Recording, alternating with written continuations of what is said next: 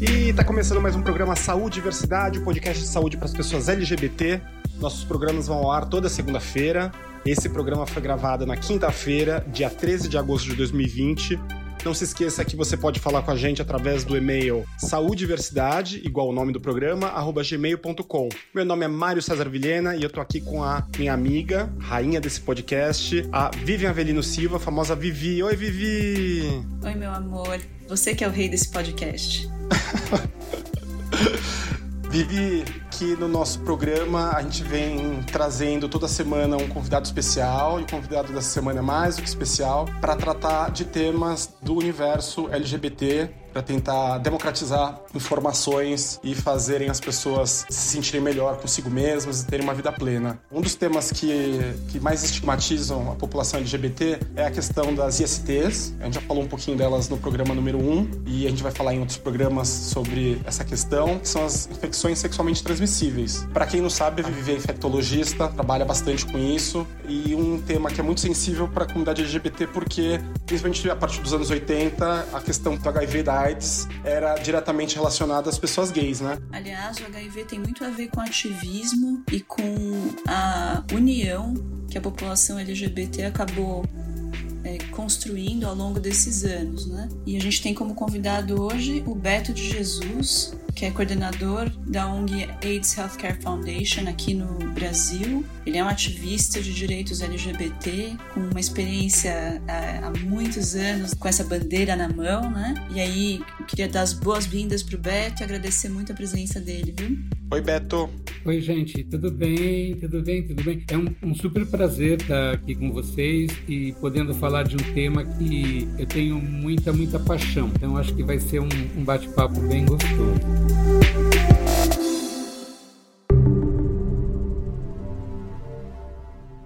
Beto, conta pra gente um pouquinho, pra gente começar, pra esquentar aqui, como é que foi um pouco da sua trajetória pessoal e como que você se tornou militante LGBT? Uh, vamos lá. Eu sou de São Paulo, da periferia de São Paulo, de Ermelino Matarazzo, na Zona Leste, e eu era muito envolvido com os movimentos sociais e com comunidades eclesiais de base no final dos anos 70, início dos anos 80, e para mim isso foi um divisor de águas, né? Quando a gente começou a discutir na comunidade o que a gente chamava de fé e política, entendendo que a trajetória das comunidades estavam muito imbricadas com a qualidade de vida das pessoas. Então, assim, quando a gente fala da, do desejo do reino de Deus, era o reino de Deus é um reino onde todo mundo vai ter saúde, onde todo mundo vai ter escola, onde todo mundo vai ter comida. Só que isso não cai do céu, né? Isso é a luta do dia a dia. E a gente, eu fiquei muito envolvido com isso. E aí eu tive assim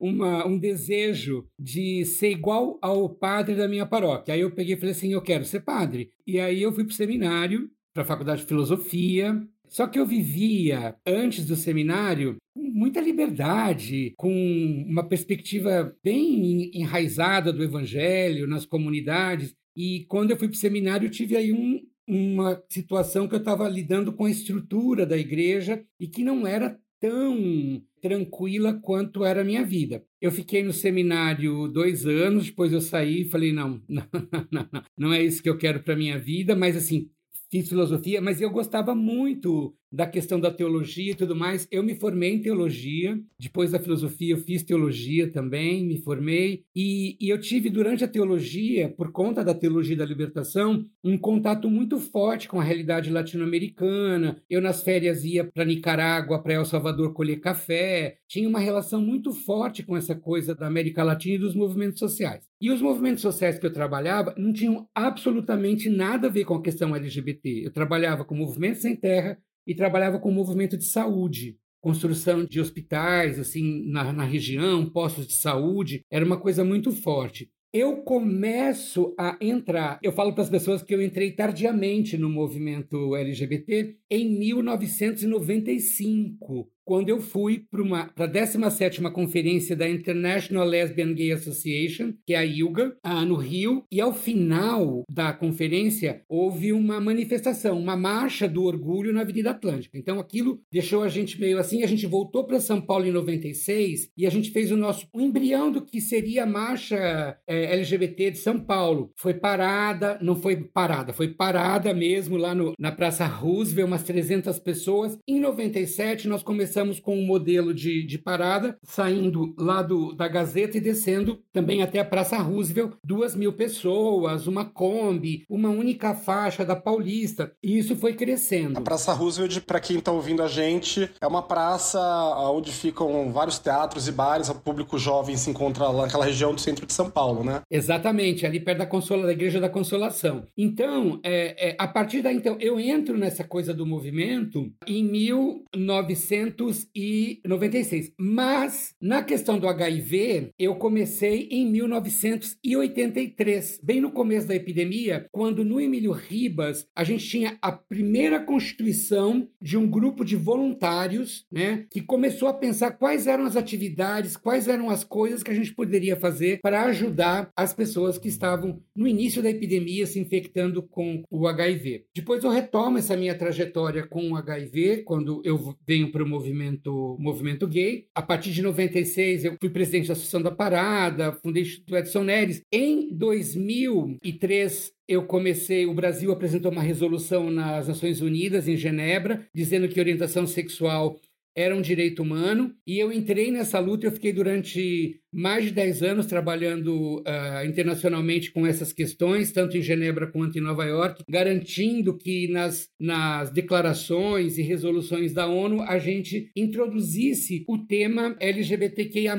é, dentro desse espaço de discussão de direitos humanos. Um espaço bastante complexo, porque, da mesma forma que você tinha países extremamente favoráveis, você tinha também países que eram extremamente contra a, a essas questões todas do movimento LGBTI. Nessa questão da ONU, acho que a Rússia é um país muito conservador e que tem direito de veto na ONU. São um dos poucos países que tem direito de veto. E eles vetam Sim. muitos dos direitos LGBTs, né? Quando a gente pensa no direito internacional. Sim, a gente teve situações bastante complicadas, mas a gente conseguiu avançar com, com algumas declarações. Foi um, um movimento bastante importante. Hoje a gente tem um relator especial para direitos LGBTQIA+, por conta disso. Isso é uma coisa importante. Da mesma forma que você tem outros relatores de direitos humanos para moradia, saúde, saúde, questão étnica, racial, questão das mulheres, crianças, a gente tem um relator hoje que trata especificamente dessas questões. E durante esse tempo todo eu acompanhei muito a ILGA, que faz no, no 17 de maio, que é o Dia Internacional de Luta contra Homofobia, Lesbofobia, Transfobia. Eu não gosto de falar LGBTfobia, porque eu acho que é uma palavra que não significa nada e que invisibiliza travestis, por exemplo, que a violência que sofrem pessoas trans e travestis, ela é, ela é de uma magnitude que eu tenho que falar transfobia, porque eu tenho que localizar e focalizar, porque é uma discriminação tríplice. E quando eu falo LGBTfobia, não significa nada, pode só parecer inclusivo, mas às vezes essa dimensão de querer buscar a palavra mais inclusiva, ela acaba perdendo pessoas onde você teria que ter uma visibilidade bem maior. Você está falando isso porque o homem gay, ele, ele pode até sofrer homofobia, mas essa homofobia é diferente do que uma mulher trans Exato. sofre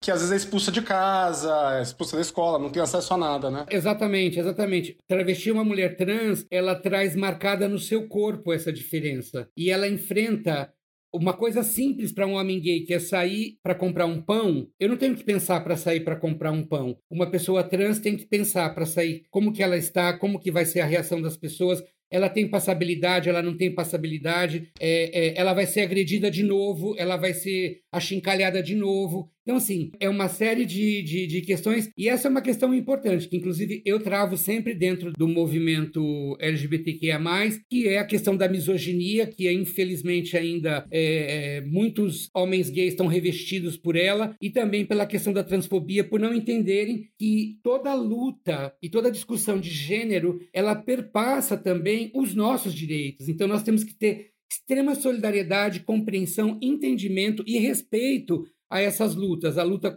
Por exemplo, tem homem gay que fala: ah, não tem nada a ver com aborto. Tem sim. Nós temos muito que ver com aborto. Nós temos que garantir que as mulheres possam ter o direito de escolher sobre os seus corpos, porque nós escolhemos sobre os nossos corpos também. Então, a matriz do preconceito para o homem gay é, é uma matriz que vem muito forjada na questão de gênero. Quando ele te minimiza dizendo que você é mulherzinha, quando ele chama você, um homem gay, de mulherzinha, ele está dizendo você é tão fraco como uma mulher. Então você coloca a mulher numa categoria muito subalterna. Então, assim, a gente não pode compactuar com isso. Então, é extremamente importante a gente ter um olhar em relação à misoginia, em relação aos direitos das mulheres. É muito importante ter também essa percepção em relação ao direito das pessoas trans. Até porque, mesmo sofrendo violência, um homem gay consegue terminar os seus estudos, na maioria dos casos. Uma trans, ela não consegue passar do ensino médio muitas vezes. Tem que ser muito guerreira para poder passar do ensino médio, porque ela tem a escola contra ela, ela tem a sociedade contra ela, ela tem é, todos os alunos contra ela. Qualquer modificação, qualquer mudança que ela traga, é, ela vai sofrer alguma consequência. E tudo isso, né? A gente está falando sobre saúde LGBT, isso implica diretamente na saúde mental dessa pessoa. Não só na saúde mental, mas na saúde é, integral dessa pessoa, é. né? O fato de não ter acesso a terapias hormonais adequadas, o fato de não ter acesso à remoção se precisa de silicone industrial do seu corpo, o fato de não ter acesso muitas vezes a uma prótese mamária, porque a discussão que se faz é que talvez o, aquela válvula mitral para o coração de uma senhora ou a prótese, a órtese do joelhinho da velhinha é mais importante do que um peito para uma travesti. Não, não é. São sofrimentos que a gente não compara, porque a gente não compara sofrimento. Quando a gente começa a comparar sofrimentos e dizer você sofre menos do que eu, não, porque o sofrimento é algo que é, ele é particular, ele te toca de forma muito individual. Então, eu não posso dizer que o Mário sofre menos do que eu, que eu sofro mais do que o Mário ou menos que a Vivi, não. O Beto, uma coisa que me chamou muita atenção na sua fala é essa questão de não haver uma política pública para a inclusão das pessoas trans, elas continuam sendo escorraçadas de todos os planos da sociedade e o poder público que poderia fazer alguma coisa não faz nada. Não tem, não tem não há uma política pública. E eu lembro que em algum momento a prefeitura de São Paulo tentou fazer uma política de inclusão e profissionalização de mulheres trans, de travestis e tentar tirar essas pessoas da prostituição. E a prefeitura apanhou assim, era, era um trabalho experimental com 20 pessoas, eu acho. O prefeito da época apanhou de todos os lados. Era o Transcidadania, era o programa mais avançado e reconhecido, inclusive internacionalmente. Eu dei consultoria para eles em alguns temas de, de HIV foi uma coisa incrível, incrível, incrível, incrível e que depois acabou é, se perdendo.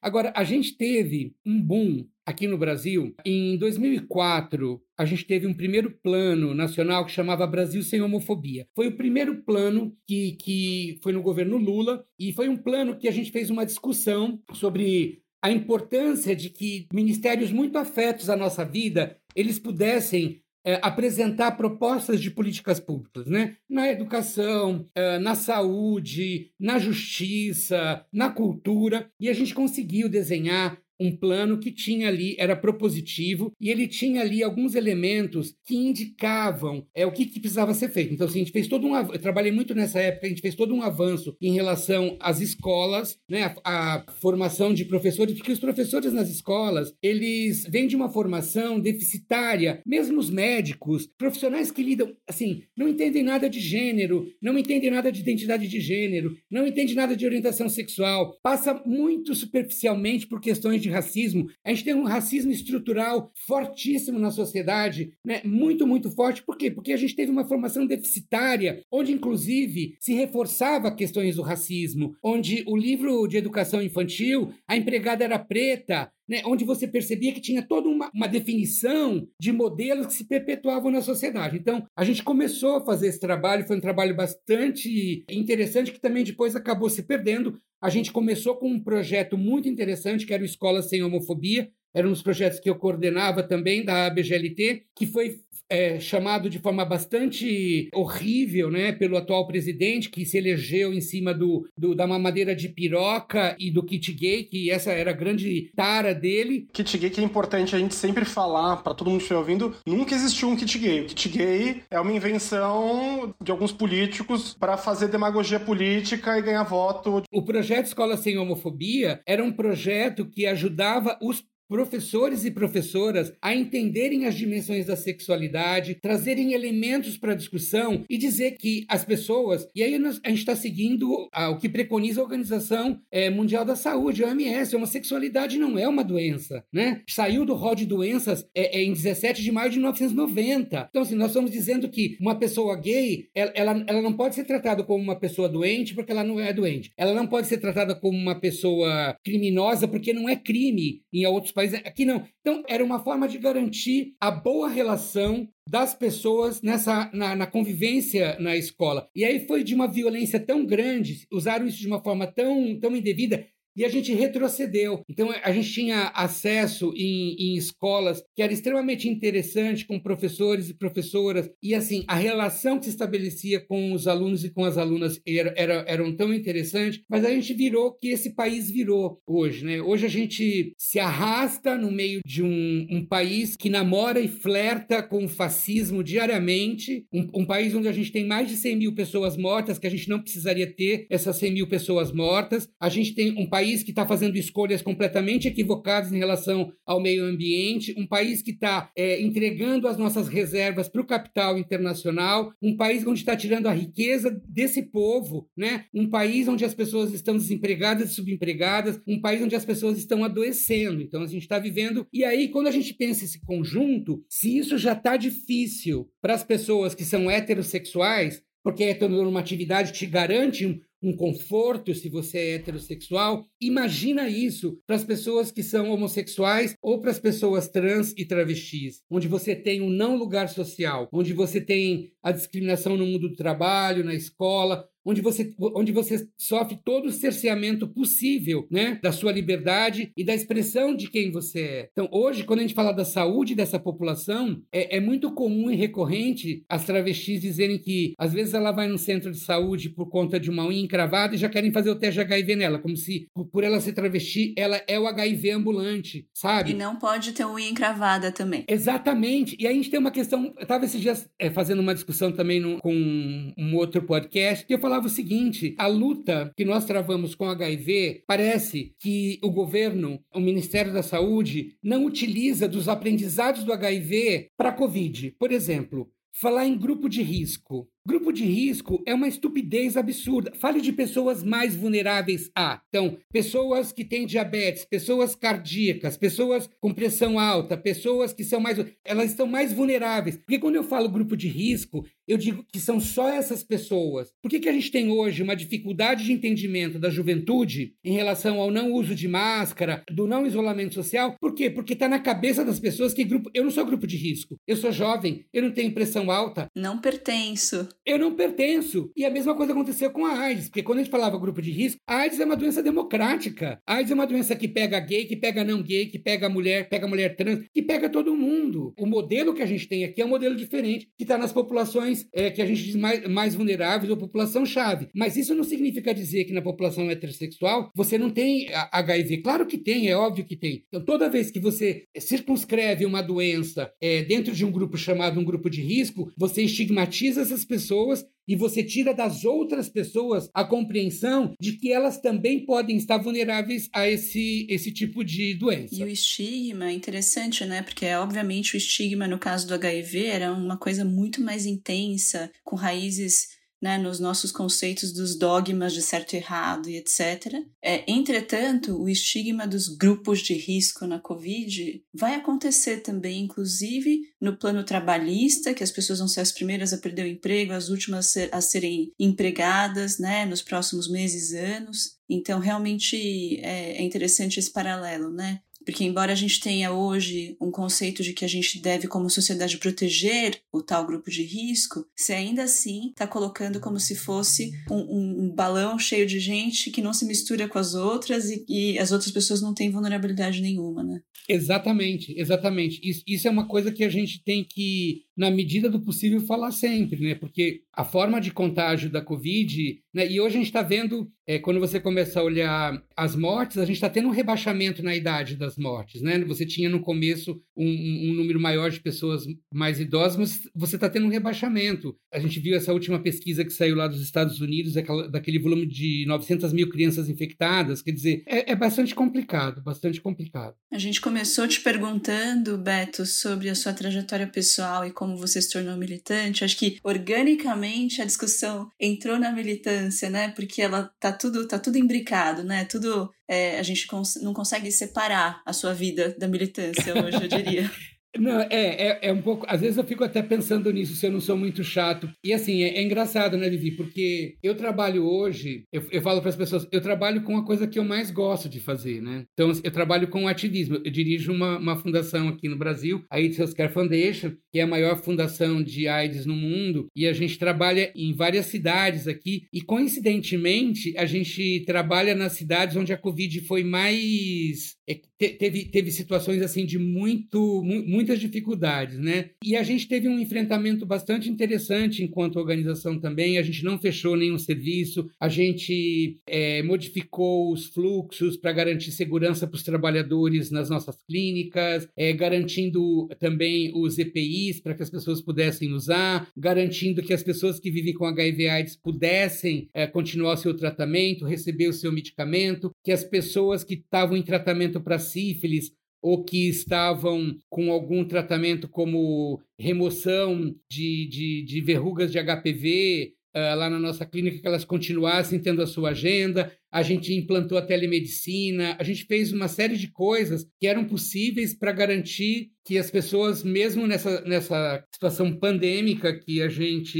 está, elas pudessem ter um pouco de cuidado e, e de atenção e não, não ficassem é, desassistidas. Você começou falando e já exemplificou bastante sobre o trabalho da, da, da fundação, da HF, AIDS Healthcare Foundation. Então, é uma, uma fundação internacional que atua em diversos países do mundo para ajudar no tratamento das ISTs, de diversas ISTs, inclusive a AIDS, não é isso? E aqui no Brasil, vocês têm uma representatividade e um trabalho bastante grande, né? Nós estamos em 45 países, a gente está no Brasil há cinco anos, eu estou desde o início. A gente tem vários desafios interessantíssimos. Por exemplo, quando a gente foi para Manaus, para o Amazonas, o nosso desafio no Amazonas é promover a descentralização dos serviços de um grande hospital, que é o Hospital de Medicina Tropical, que foi o primeiro hospital lá, e você tem uma quantidade imensa de pacientes e pacientes que são com comorbidades, que necessitam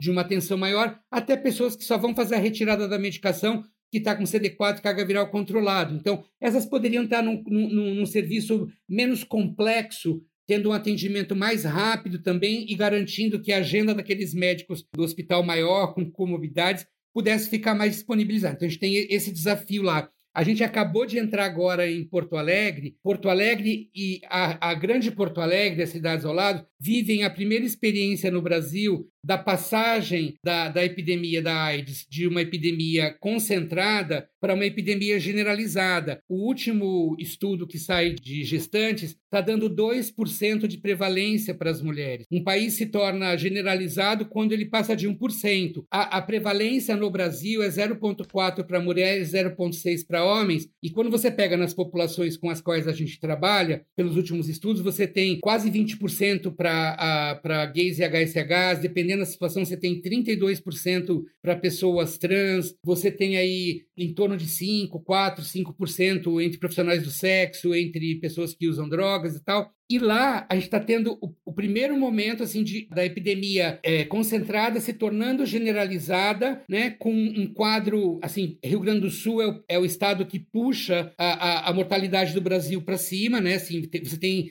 as pessoas, quando chegam para testagem, já chegam doentes de AIDS, chegam com CD4, eles têm um comitê de mortalidade que a gente tem participado. Então, esse é um grande desafio que a gente tem lá. A gente tem também em São Paulo é um projeto grande que é um projeto de retenção e vinculação, que é garantir que a pessoa ela, ela entenda o seu diagnóstico, ela consiga entrar em tratamento no menor prazo possível, porque hoje as evidências científicas mostram que quanto mais cedo você inicia seu tratamento, mais você preserva o seu sistema imunológico, mais qualidade de vida você tem. Então, assim, é, a gente estabeleceu com, com os serviços é, equipes de saúde que garantam que essa vinculação, e, e mais do que a vinculação também, da gente pensar nas pessoas que começaram o tratamento e pararam, para que elas retornem. Porque se a gente tem evidência científica que fala que uma pessoa que está indetectável, ela é intransmissível, essa é a grande chave para a gente cortar as pernas da epidemia, né? Para não termos novos casos. Então, é extremamente importante que a gente possa fazer isso. Acho que eu vou abrir um parênteses na sua fala e vou pedir, só para a gente esclarecer algumas, alguns pontos para quem está ouvindo a gente, porque você falou dados que são muito importantes sobre o HIV e AIDS. Acho que a primeira coisa que a gente precisa esclarecer, e a Vivi pode ajudar também, é a diferença do HIV para AIDS, que eu acho que muita, muito pouca gente sabe. E depois, se vocês puderem também falar um pouco dessa questão do indetectável e no não indetectável, acho que também é importante.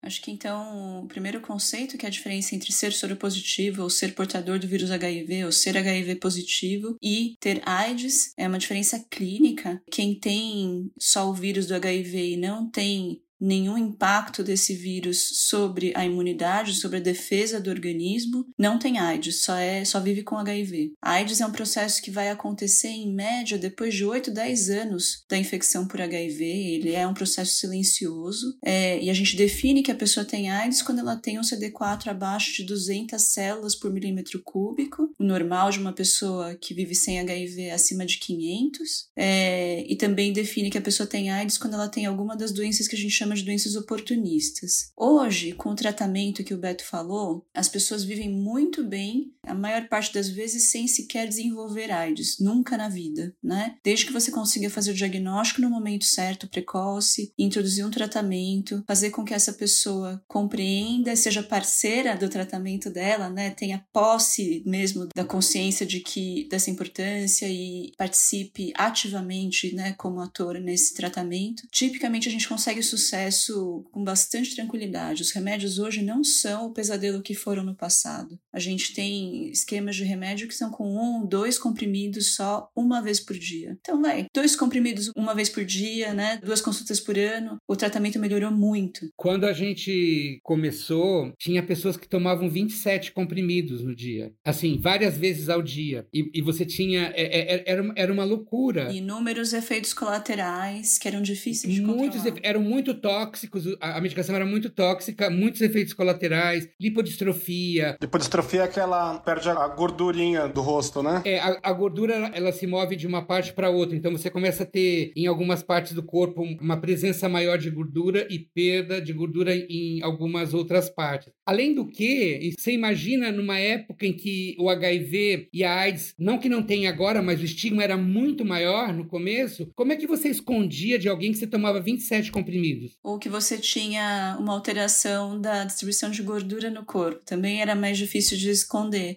Ah, nossa, você está ficando estranho, você está ficando sem pescoço, você está ficando com, com calombo nas costas, nossa, seu rosto está tá ficando mais fino, nossa, sua perna afinou. Então, assim, era, era uma situação bastante complicada. E hoje, pegando um gancho aí no que a Vivi está falando, que é extremamente importante, para mim, tudo tem a ver com a forma como você faz o diagnóstico. Então, quando você faz o diagnóstico, a pessoa chega para você no diagnóstico, você trata essa pessoa respeitando as idiosincrasias dela, tratando ela, se ela é uma travesti, pelo seu nome social, não tendo nenhum tipo de julgamento em relação às suas práticas sexuais, estabelecer esse vínculo, é óbvio que a pessoa ela tem uma outra percepção do cuidado e ela começa a se cuidar de forma diferente. Agora, se você começa já no diagnóstico, alguém já olhando para sua cara, você fala da sua prática sexual e a pessoa já sabe, isso afasta, as pessoas não querem saber disso. Então, trazer as pessoas para esse campo do respeito né, a sua orientação sexual, a sua identidade de gênero, isso reforça extremamente a adesão da pessoa ao seu tratamento. Ela se sente responsável por esse tratamento. E a gente sabe que o sucesso de você se tornar, e entrando já então no segundo ponto seu, de se tornar indetectável, tem a ver com a adesão à medicação. Se você toma a medicação de forma adequada, certinho, nos horários que você estabelece, etc, etc, você vai num período. De, você tem medicações, hoje a Vivi pode falar disso melhor do que eu, mas você tem medicações hoje, como o dolutegravir, que você consegue ficar indetectável muito mais rápido do que medica, medicações que você tinha anteriormente. Então, se você tomar direitinho, você vai ficar indetectável. Na medida que você está indetectável, ou seja, você tem ainda cópias do, cópias do vírus é, na, no, no seu sangue, mas você não tem na quantidade que infecte uma outra pessoa numa relação sexual. Nós não estamos falando de transfusão de sangue, nós estamos falando de relação sexual. Não é isso, Vivi? É isso aí. Então, esse termo indetectável, né, é o termo que a gente usa quando o exame que mede vírus no sangue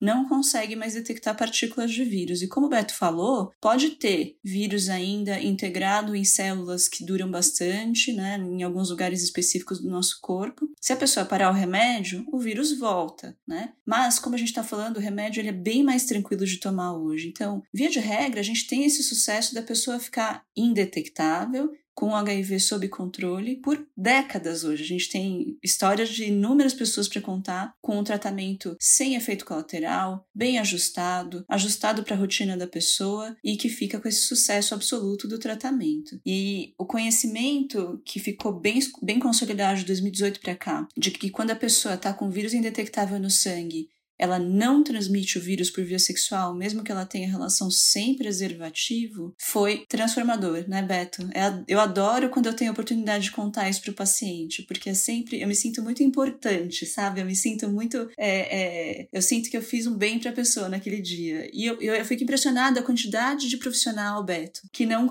não revela essa informação para as pessoas, né? E você sabe que tem uma questão para mim também que é importante, Vivi, é que antes da gente falar do detectável é igual intransmissível, a gente já tinha protocolo para fertilização. E aí era uma crítica que eu tinha para procriar você podia fazer, para o prazer você não podia ter. Ah, Beto, você que fez teologia, explica aí. Não, mas essa é uma questão super séria, porque o que, que o HIV fez? O HIV colocou a sexualidade na sala da casa. Então, assim, ele trouxe a discussão da sexualidade de uma forma muito forte. E se você aproveitar essa discussão de um jeito ok, ela é muito boa. O problema é que as pessoas pegam de um jeito da culpa culpa. A culpa e o pecado é um controle. A igreja controla as pessoas pelo pecado, a construção do pecado, a construção da culpa. Então, é, é, isso é um, é um gatilho que te consome, que te controla. Então, não é diferente. Se eu falo para você assim, agora menos, mas assim, Ai, Mário, eu tive uma hemorragia nos meus olhos, eu fui fazer um exame agora, que eu ia fazer uma quimioterapia nos olhos, e aí descobriram que eu tô com um problema no coração. Ai, Mário, eu acabei de voltar do cardiologista, tem que colocar cinco pontes. Eu fiz uma cirurgia, aconteceu isso comigo. Qual é a fala? Ai, coitado, é. Beto, coitado.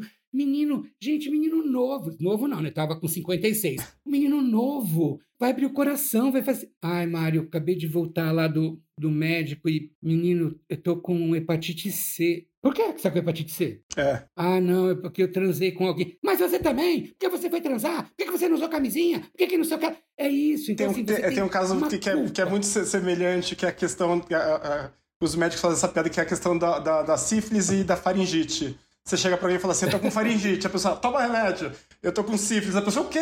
Eu tenho essa reação. E o remédio é o mesmo. É o mesmo é tratamento.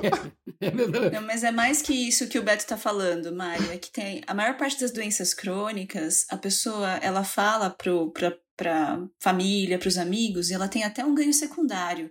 As pessoas se preocupam Sim. com você, as pessoas fazem uma dieta diferente quando você vai na festa para você não passar é fome, as pessoas ficam tentando te lembrar do horário do seu remédio, querem saber se deu tudo certo uhum. na consulta. HIV não, meu. HIV, você é crucificado se você pegou. Sim, você foi atrás, você pariu Mateus, você embale agora. Ninguém mandou. Sim. Você sim. sabia. Exatamente. Então, você sabe que eu tenho uma coisa muito muito linda da minha mãe, né? A minha mãe, é, eu não falei no começo, mas assim, toda essa coisa minha da luta, eu devo muito à minha mãe, porque a minha mãe é uma lutadora desde sempre, assim, dos movimentos sociais e tudo mais. E um dia eu estava na casa da minha mãe e aí eu tinha acabado de chegar para ficar com ela. E aí um amigo meu me ligou que ele tinha pegado a revelação do teste, estava positivo, ele estava super mal. Aí eu peguei e falei, mãe, eu vou precisar voltar para casa, porque tem um amigo que está muito mal, eu preciso encontrar com ele. Mas aconteceu o que, meu filho? Eu peguei e falei assim: é, ele acabou de receber um diagnóstico do HIV e, assim, é muito complicado, porque a família dele tem muita dificuldade, porque ele é gay, isso vai ser um,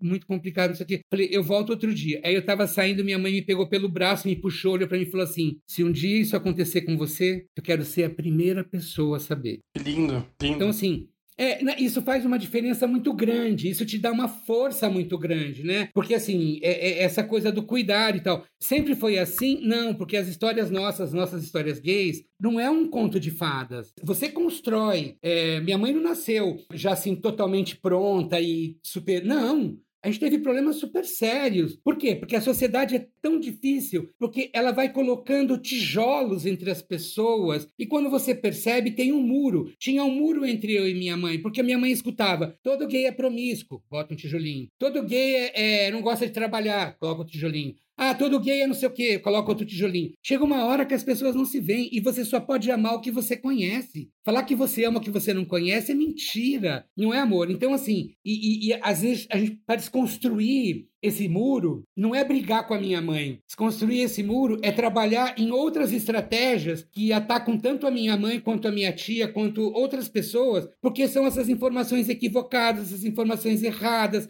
essa falta de política, essa falta de entendimento que nós, gays, lésbicas, bissexuais, travestis, transexuais, intersexos, é, queers, nós somos cidadãos e nós temos direito à parte que nos cabe. Não é uma cidadania de segunda categoria, né? E a gente está num momento difícil aqui nesse país, porque a gente está vivendo uma acepção de pessoas, um apagamento de pessoas, a gente está vivendo um linchamento de pessoas. Se você é da ciência, se você pensa com a ciência, se você usa de referenciais da ciência, nesse país hoje você se torna proscrito. Sim. Né? Você, se, se você é gay, quer dizer, quando o presidente fala máscara é coisa de viado, é de uma violação isso. Ele está colocando em primeiro lugar a vida das pessoas em risco Exatamente. E ainda estou associando a, a, questão de ser gay a uma coisa ruim. Tudo errado. Exatamente. É totalmente cagada essa fala, porque reforça no outro que ele não quer ser chamado de viado. Então eu não vou usar máscara. Voltando um pouquinho ao, ao que a gente estava falando há um tempo atrás, é importante falar para as pessoas que o Brasil já foi referência é, nas políticas públicas de tratamento e combate ao HIV/AIDS, né? Hoje em dia, é, infelizmente, a gente perdeu um pouco dessas políticas públicas e é por conta disso que as organizações internacionais são tão importantes para o nosso país e para o atendimento dessas pessoas. E eu estava contando um pouco do trabalho da HF, Beto. É, você estava falando das experiências do Rio Grande do Sul e do, de, de Manaus, né? Quais outras cidades uhum. que, onde vocês estão presentes? A gente está em Parintins, onde tem lá o, o Festival do Boi, que é bem legal, que é bem no meio da floresta, uma cidade pequena em Tabatinga. Tabatinga é um desafio também, porque é a tríplice fronteira do norte. Você atravessa a rua, você está em Letícia, na Colômbia, você atravessa o rio, você está em Santa Rosa, no Peru. Bom, zonas de fronteira são zonas bastante complicadas para vários temas: violência é contra a mulher, tráfico e também para as questões de doenças sexualmente transmissíveis. Porque como as pessoas se relacionam, eu não posso pensar numa política que vai só cuidar do meu lado. Eu tenho que pensar numa política que cuide também daquela pessoa que vem para cá se ela não tem acesso do outro lado. Então, assim, a gente consegue lá atender pessoas de Santa Rosa, pessoas de, de, de Letícia, dos nossos serviços. E a gente também trabalha em Recife. Em Recife tem a, o que eu chamo que é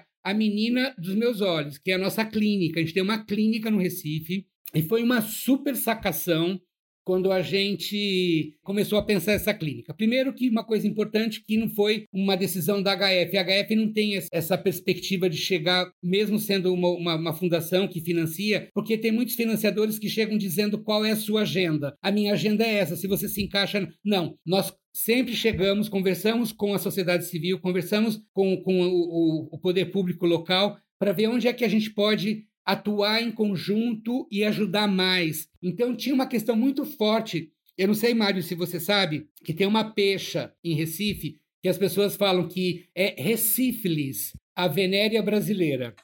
né? Isso é uma coisa muito. Meu Deus! É uma coisa muito.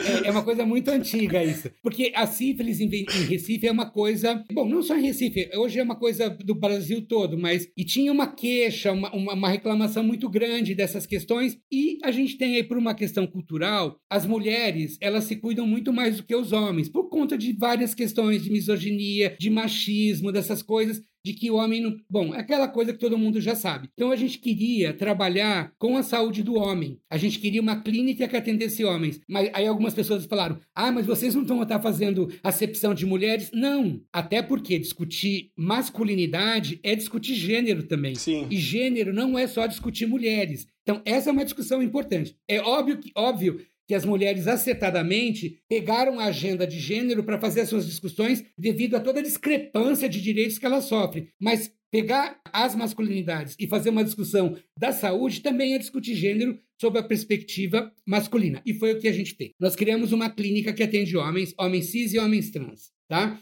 E é uma clínica que faz diagnóstico para HIV, sífilis e hepatites e também de outras clamídia e outras é, infecções. E a gente faz tratamento de IST, que é uma coisa que a gente sempre falou que o departamento é departamento, era, né? Departamento, mudou agora o nome, mas era Departamento de HIV AIDS e, e DST. No Ministério da Saúde, né? É, sempre a DST estavam juntos, mas a gente sempre tinha muito mais ênfase para o HIV. Sempre muito mais ênfase para o HIV e a questão das ISTs ficavam mais ou menos ali, sabe? Não, era uma coisa tão, né? E a gente sabe que uma pessoa que tem uma IST, ela tem uma probabilidade de ter HIV, né? Ela é uma, é uma porta de entrada para o HIV, porque se ela, se ela se infectou com essa IST, é porque ela fez sexo sem proteção, ela estava desprevenida, etc, etc. Faltou informação, faltou uma série de coisas. Então, cabe a gente fazer fazer isso. Então, a clínica é um sucesso. Primeiro que a gente começou com um horário que não é um horário, horário usual. A gente atende da 1 às 10 da noite. Quando a gente abre a clínica a uma hora, parece uma escola quando você abre o portão da escola, que aí são os homens héteros,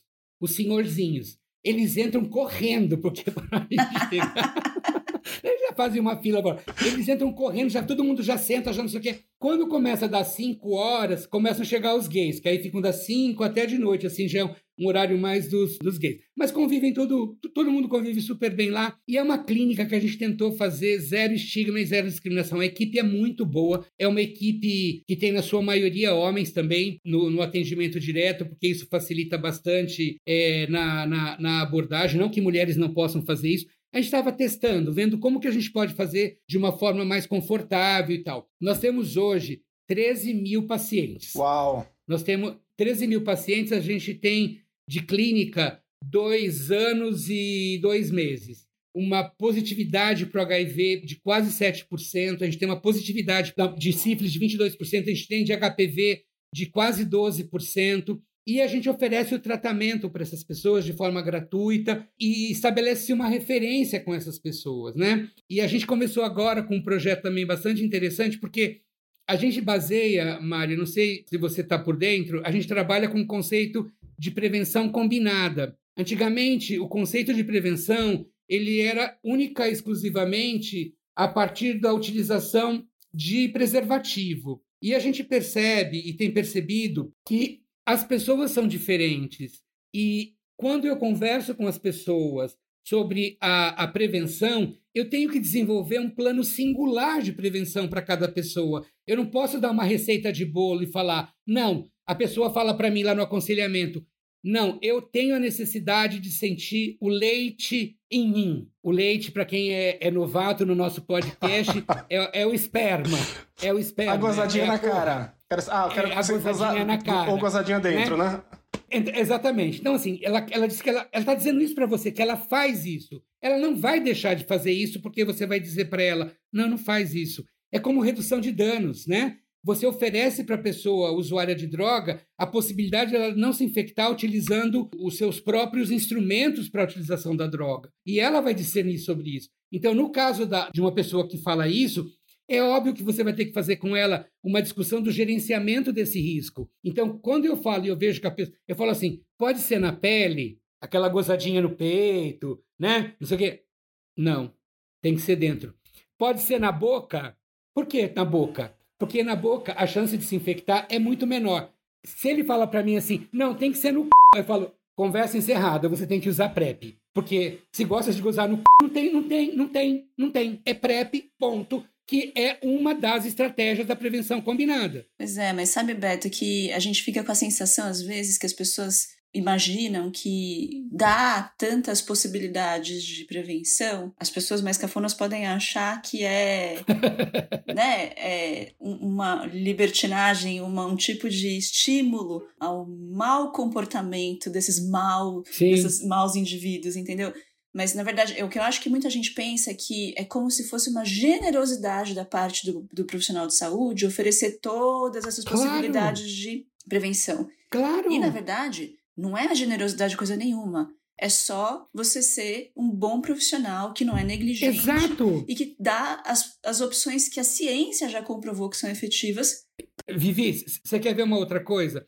Ninguém sai de um aconselhamento comigo sem saber o que é PEP. A PrEP, você toma a medicação antes para te prevenir. A PEP, você toma a medicação depois. De 2 a 72 horas, você toma durante 28 dias o coquetel do HIV e você vai fazendo o teste. É, é uma possibilidade de você não se infectar. Essa informação vale ouro. Vale ouro. Eu não posso ficar acima da minha arrogância é, dizendo que eu não vou falar isso para a pessoa, porque se eu falar para ela que ela pode ter uma medicação que previne que ela não se infecte caso ela tenha tido uma relação. E, e aqui eu não estou falando de relação porque estourou a camisinha, não. Eu não estou falando de uma relação de violência. Eu estou falando de uma pessoa que usou droga recreativa e transou, ou uma pessoa que bebeu e transou, ou uma pessoa que está tão apaixonada que diz que encontrou a pessoa da vida dela e transa sem preservativo. Ela tem que ter o direito de saber que ela pode usar a PEP e pode não se infectar. Então, qual é a nossa missão enquanto pessoas que trabalham com saúde?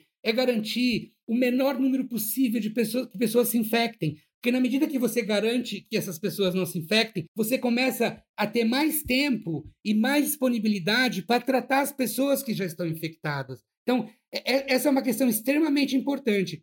Além do que, na medida que eu evito que uma pessoa se infecte, in, introduzindo ela nas profilaxias, eu evito que a doença ela se propague. Porque quando, assim, é uma coisa muito importante. O conceito de prevenção, num primeiro momento, ele me protege. Ele protege a mim. E quando eu protejo a mim, eu protejo a minha comunidade. Então, esse, isso é muito importante. Então, eu nunca posso pensar que prevenção é um ato egoísta de me proteger e de ficar, não, agora eu estou protegidinho. Não, a minha proteção garante proteção para a minha comunidade. Então, isso é extremamente importante. E a gente, eu acho, que perdeu muito de como comunicar essas coisas, de como falar sobre essas coisas, né? A gente, eu acho que a gente está ainda, por exemplo, a questão do chemsex, né, que é a utilização de drogas e festas de sexo até você enlouquecer. A gente não consegue falar com essas pessoas. A gente não está conseguindo falar com as pessoas que praticam bareback. A gente não, por quê? Porque a gente ainda tem um discurso muito normatizador e as pessoas não querem mais ser normatizadas, as pessoas não querem mais ser estigmatizadas. As pessoas cansaram. Então, entender isso, que a pessoa tem arbítrio, que a pessoa tem desejo. E o que você pode fazer por ela na, na perspectiva da prevenção é oferecer para ela quais são as possibilidades. Porque a prevenção combinada, ela, eu posso nessa, por exemplo, vamos supor que eu arrumei um, um namorado, a gente tem uma relação fechada, a gente fez os testes, a gente é negativo e a gente quer transar sem preservativo. Ok, eu não preciso usar PrEP para isso. Eu posso, nesse tempo, ficar. Aí essa relação acabou, eu virei a galinha do mundo, fui a pista. Ok, é um momento que talvez a PrEP para mim vai ser importante nesse momento. Agora, ah, não, eu faço uso da camisinha com regularidade. Não me incomoda, eu comecei a transar com camisinha.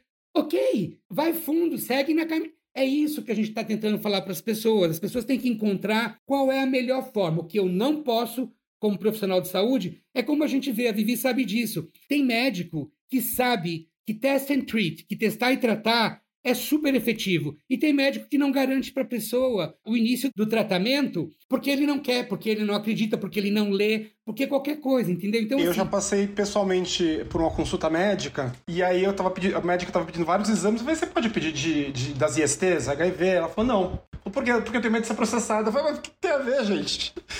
Não, é, é, é não, é, você, quer, você quer ver uma loucura? A minha sobrinha, antes de casar, tinha vida sexual, menina branca, bonita, não sei o quê. Foi no, no ginecologista e falou assim: o senhor pode passar para mim os, o teste HIV? Para quê? Não, você não precisa. Ela, ah, mas para quê? Ela falou assim: não, eu quero fazer. Não, mas você não tem. Menina. Ela falou assim: doutor, Eu fodo muito. E é bom fazer teste, gente. É, é importante a gente estar tá dando esses Entendeu? exemplos, porque é importante fazer teste também, assim. Se você foge muito, quem trepa muito, tem que fazer teste e é bom fazer teste para saber o que está acontecendo. pouco também, Mário. Quem também. trepa pouco também pode pegar. Tem, também tem que fazer teste. Porque, na verdade, assim, a gente sabe hoje, quanto mais oportuno é o diagnóstico, você, você consegue ter uma resposta muito, muito melhor para o tratamento. Então, esse é o grande problema. A gente tem, eu não sei se menor vai escutar esse podcast, mas assim, a gente tem muito fiscal de né? Então, assim, fiscal de é o inferno. Assim, pelo amor de Deus, porque na verdade, é, os heterossexuais, eles transam sem camisinha, eles não têm... Agora, nós não podemos fazer nada disso. A gente não pode fazer nada disso, porque assim, recai sobre a gente por conta desse estigma. A AIDS não é uma invenção. Da mesma forma que, que a gente fala que o racismo não é um problema de preto, o racismo é um problema de branco, porque foram os brancos que criaram. Você entendeu? A misoginia não é um problema da mulher, a misoginia é um problema do homem. Então, assim, a AIDS não foi criada por nós. A única, a única questão que nos associa à AIDS é que quando é, a, epidemiologia vai lá e cria o termo HSH, homens que fazem sexo com homens, porque a via de transmissão sexual é a via mais forte de você se infectar, por conta da forma como se dá a infecção. Porque não é uma. Ah, não, porque eu nasci gay, agora eu tenho um gene que vai desenvolver em mim maior prevalência ou possibilidade. Não! Não, óbvio que não. Isso tem a ver com a nossa prática sexual, isso tem a ver com a nossa liberdade sexual, isso tem a ver com a forma de vida que a gente leva. Só isso. Nada mais do que isso. Então não é uma invenção nossa. Agora, se eu continuo achando, e a gente ainda tem um pouco na sociedade essa perspectiva de que AIDS é um problema de viado, eu, quando eu penso isso, eu me coloco em risco. Porque você acha que por não ser viado você está imune a AIDS, por exemplo, né? Você tem passaporte e não tem absolutamente nada, nada, nada a ver. Nada a ver.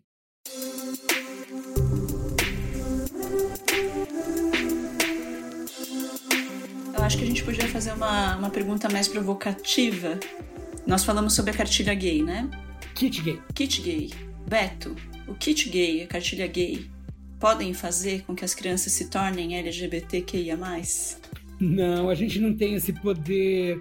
A gente não é a fada do, da, da, varinha que bate assim, não, não. Eu acho um absurdo tão grande. Às vezes, assim, é, na consultoria que eu faço, a, a professora fala para mim: Ah, eu tenho um aluno que é gay. Eu falo, professora, quantos anos ele tem? Seis anos. Eu falei, meu amor, ninguém é gay com seis anos, sabe? Porque as pessoas ficam condicionando às vezes, hipóteses que as crianças trazem. Um exemplo: nós temos o canto da fantasia. Você acha que é mais chamativa a fantasia de fada, que tem aquele chapéu, com aquele tule que brilha, com tudo aquilo, ou uma fantasia de bombeiro? Aí o menino vai lá e bota aquele chapéu, ah, é viado. Ou então um menininho lá, né, uma escola que eu, que eu trabalhei, o pai tirou a criança da escola porque os dois menininhos andavam de mão dada. Ei! Sabe assim, é, é, é, de um nível absurdo, é de um nível super absurdo. Ninguém é o que não é. A homossexualidade é uma construção, é uma orientação, porque é, é, ela vem a partir da sua percepção das coisas. Até porque, se eu estou dizendo que a cartilha gay ela poderia transformar crianças em gays, eu poderia ter a cartilha hétero para transformar a gente em hétero. E eu tenho, todos os meus irmãos são héteros, meu pai e mãe são héteros. Eles não me infectaram com a heterossexualidade deles. Né? Como eu não infectei ninguém com a minha homossexualidade. Não tem sentido. Eu acho que não tem sentido. Então, eu acho que é uma coisa, eu acho é diferente, Vivi, quando a gente fala da questão da transexualidade. Que aí na transexualidade você tem crianças que manifestam a sua transexualidade em idades mais tenras, mas isso é um outro. Mas é essa que é a diferença, né? Uma criança de 6 anos não faz sexo, então ela não tem orientação ainda. Mas uma criança de 6 anos tem identidade, então ela tem uma identidade. Né? Exatamente, né? é isso. É, é, isso é tão simples da, da, percepção, né? Mas as pessoas misturam absolutamente tudo, né? Assim, não consegue. Então, por isso que é muito importante quando a gente começa a fazer essa discussão, a gente pegar aquele desenho e falar o que é sexo biológico, é, o que é orientação sexual, o que é identidade de gênero, o que é gênero, né? Para entender é, o que, que vem primeiro e, e, como que as pessoas vão, vão se definindo, né? Quer dizer, é, eu, eu acho que, para fechar minha fala, eu acho que, a gente, como diz aquela música do Gil, a gente veio no mundo para ser feliz, sabe? Ser feliz sendo gay, ser feliz sendo hétero, ser feliz sendo mulher, ser feliz sendo homem, ser feliz sendo preto, ser feliz sendo branco. A gente veio para cá para ser feliz e a gente não pode deixar que ninguém que ninguém tire da gente essa perspectiva da felicidade, essa perspectiva do direito, essa perspectiva de, de não nos diminuir porque a gente é preto, porque a gente é travesti, porque a gente é viado, porque a gente é mulher, porque a gente é imigrante. Não, não, não, não. E aí, acho que essa nossa luta é todo dia, de repetir isso todo dia, né? E, e, quanto mais pessoas falarem isso, a gente tem uma, uma produção de crianças na internet, que eu vejo no YouTube, no, no, no, no Instagram, assim, eu tenho muita esperança nessa geração que está vindo, sabe assim? Tenho muita esperança nessa essas discussões que a gente está tendo agora de pessoas que a gente sempre gostou de escutar, Lidia Schwantz ou então a, a Kel, é, e não perceberem da sua branquitude e sendo criticadas numa produção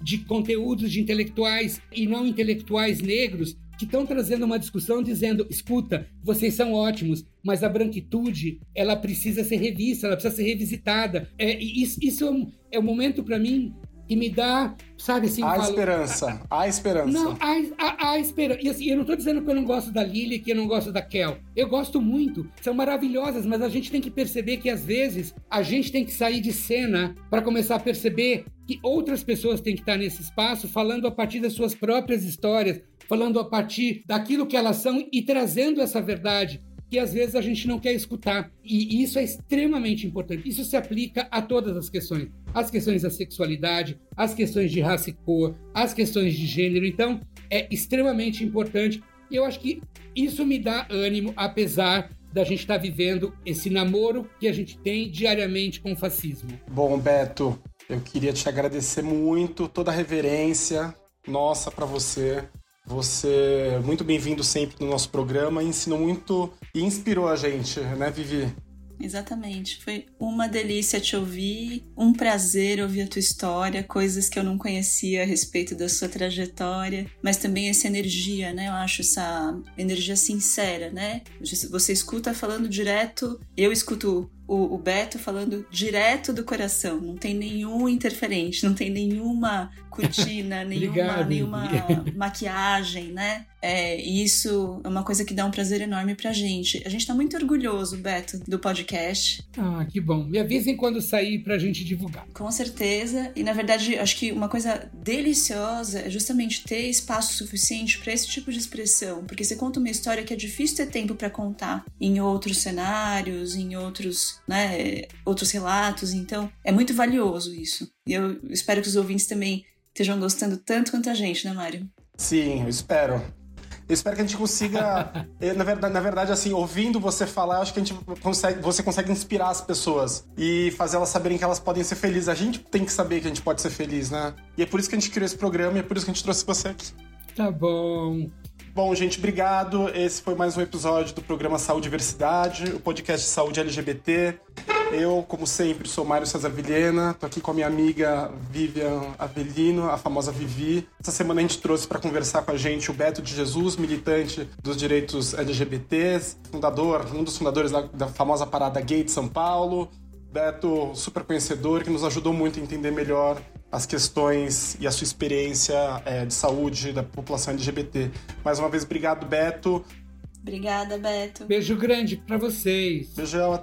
Essa, tchau, tchau. Essa semana eu queria deixar um beijo especial para Pamela Quevedo, que cuida dos nossos, da, da distribuição em todos os tocadores. A Pamela está internada, não é de coronavírus, mas daqui a pouquinho ela fica bem. É, quem cuida da nossa identidade visual é o Leandro Jamal. É, edição de som, a J. Oliveira e apoio técnico, Fernanda Rick. Até semana que vem. Tchau!